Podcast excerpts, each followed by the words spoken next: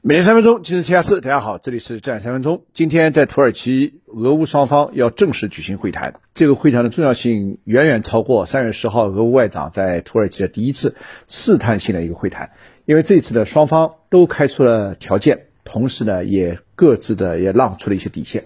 首先从大的方面来说，因为呃战争打了一个多月，俄乌双方呃我大胆的揣摩一下，我觉得乌克兰方面是真不想打。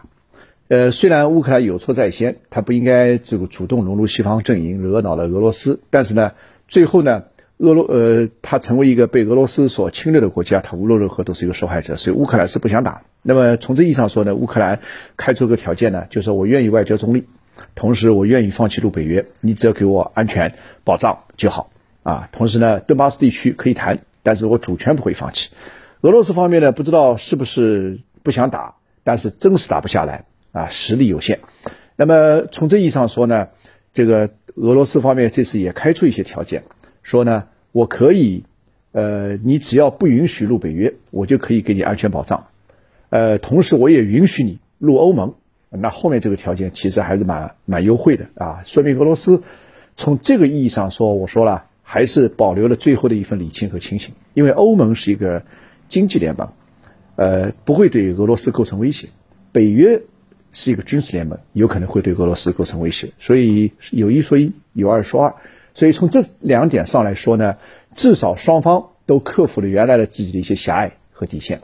那么，如果双方能够在这个层面上达成一些共识呢，我认为和平的曙光还是可以看到的。当然，后面一个硬骨头就在于什么呢？就顿巴斯地区，俄罗斯方面现在是提出顿巴斯地区，呃，他不说要解放吗？啊，我要把它占领，同时你要承认我对它的主权。那换句话说呢，其实现在国际上在流传一种说法，说俄罗斯最后的目的啊，就是要分裂乌克兰，也就是用朝鲜半岛的模式来分裂乌克兰。未来的乌克兰就成为东乌和西乌。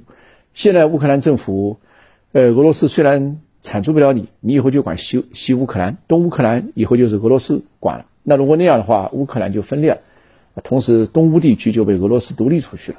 那么这一步呢，到了乌克兰那里，我想无论如何是不可能答应的。因为没有一个国家的这个主权国家的政府愿意看着自己的土地被分割，同时还去承认。这里面有两个，一个呢，他可能是无力保卫自己的国土被你分割出去，但是我不会承认。所以这是任何一个国家都不会答应。但是问题是在今天的这个和明天这个谈判上，如果双方要达成，我认为这个问题不应该谈放在谈判桌上作为前提条件之一，要不然就谈不成了，要不然这个停火就又遥遥无期了。如果说能够把这个剥离，先把刚才说的那些条件先谈好，那么第一步对俄罗斯来说落袋为安，对乌克兰来说赶紧先停火，拯救自己的祖国于水深火热之中，与战火炮火之中。后面的事情后面再谈，后面的事情涉及到人类的价值观，啊，也涉及到双方的博弈，但至少是解救老百姓于炮火和战火之中，这是第一步的。让和平的曙光尽快来临。顺便说一下，其实俄罗斯这个事儿，呃，强行割人的领土，那是这个国家它是有传统的，这一点我个人是表示强烈反对的。